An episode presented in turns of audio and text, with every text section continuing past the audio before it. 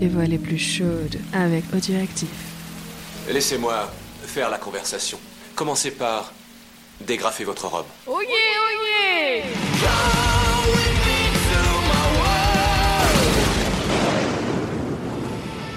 Bonjour à toutes et à tous, c'est Babar et on va pouvoir continuer nos aventures. Et que va-t-il donc diantre pouvoir arriver à nos aventuriers? Hmm, On va le savoir dès maintenant.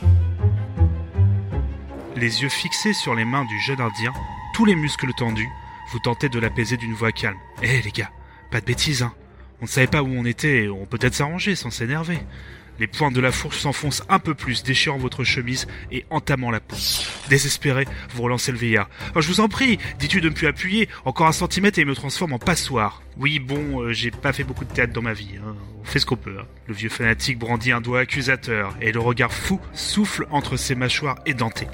Il n'y a qu'un repentir possible, la mort. Nous enterrerons vos corps près du cimetière que vous avez profané. Ainsi, les esprits de nos ancêtres auront la preuve de notre respect et de notre fidélité. Un vrai film d'horreur.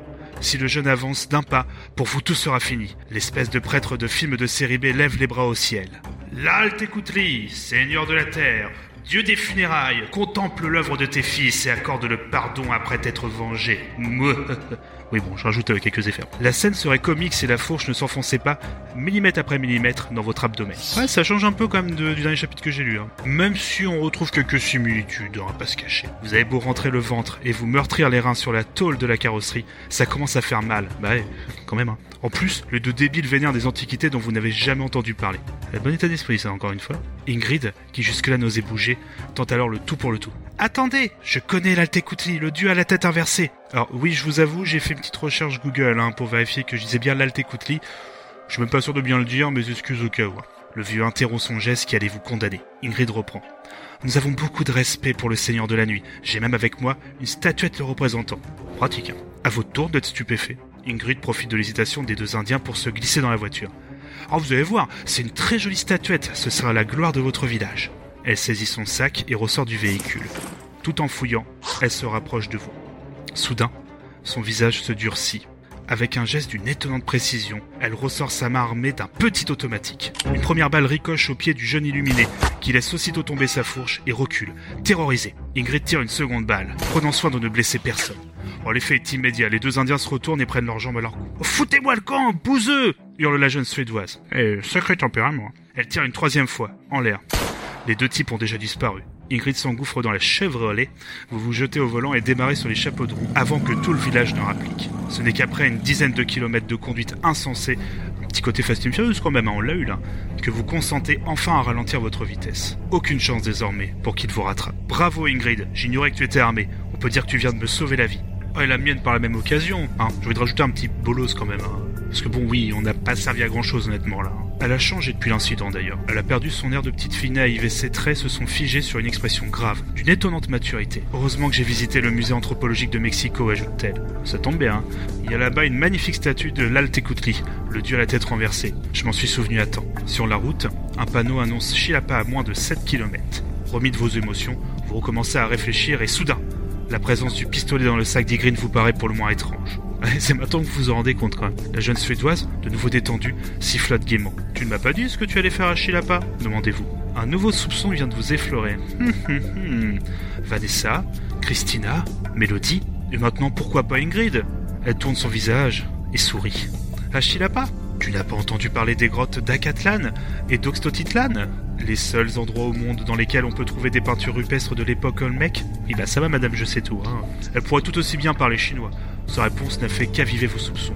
Pour une étudiante en sociologie, je te trouve bien informé sur l'art mexicain.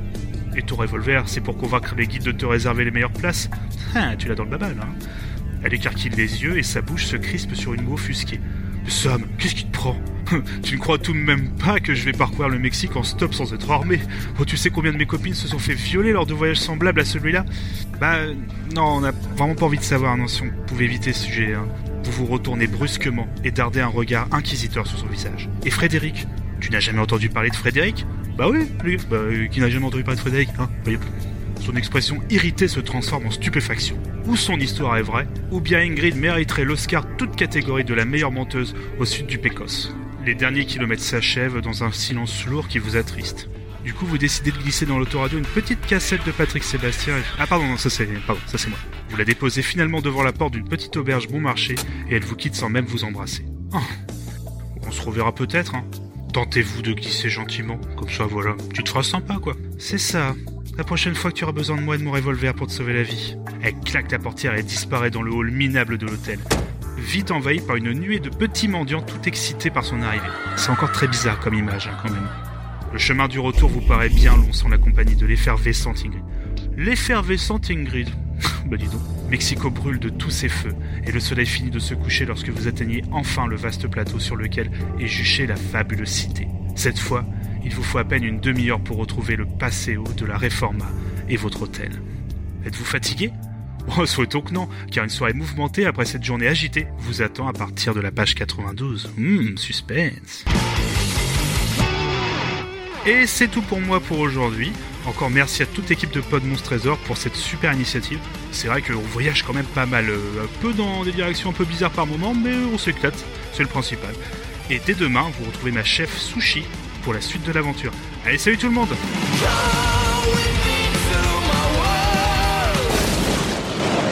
Qui a écrit ces conneries? C'est de la merde